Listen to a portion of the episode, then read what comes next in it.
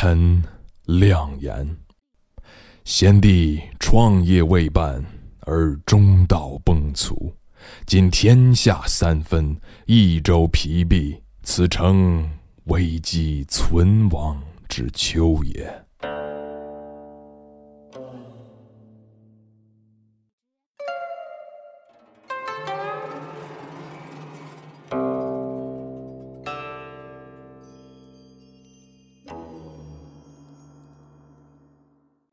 Permit me to observe. The late emperor was taken from us before he could finish his life's work, the restoration of the Han. Today, the empire is still divided in three, and our very survival is threatened. Yet still, the officials at court and the soldiers throughout the realm remain loyal to you, your majesty because they remember the late emperor, all of them, and they wish to repay his kindness in service to you. This is the moment to extend your divine influence to honor the memory of the late emperor and strengthen the morale of your officers.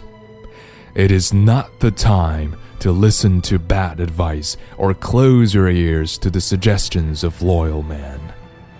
The emperors of the Western Han chose their courtiers wisely, and their dynasty flourished. The emperors of the Eastern Han chose poorly, and they doomed the empire to ruin. Whenever the late emperor discussed this problem with me, he lamented the failings of Emperors Huan and Ling. I began as a common man farming in my fields in Nanyang, doing what I could to survive in an age of chaos.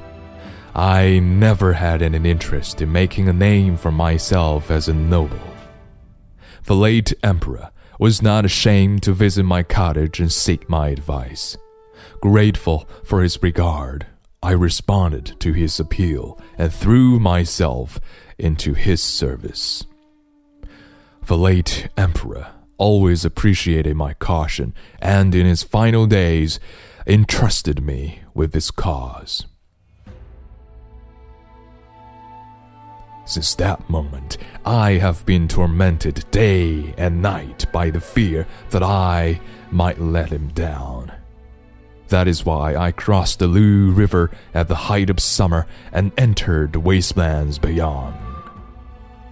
Now, the South has been subdued, and our forces are fully armed.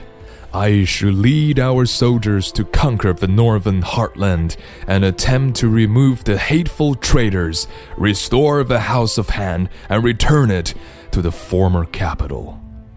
This is the way I mean to honor my debt to the late emperor and fulfill my duty to you.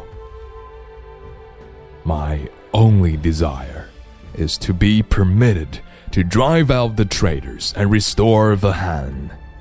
If I shall let you down, punish my offense and report it to the spirit of the late emperor. Your Majesty, consider your course of action carefully.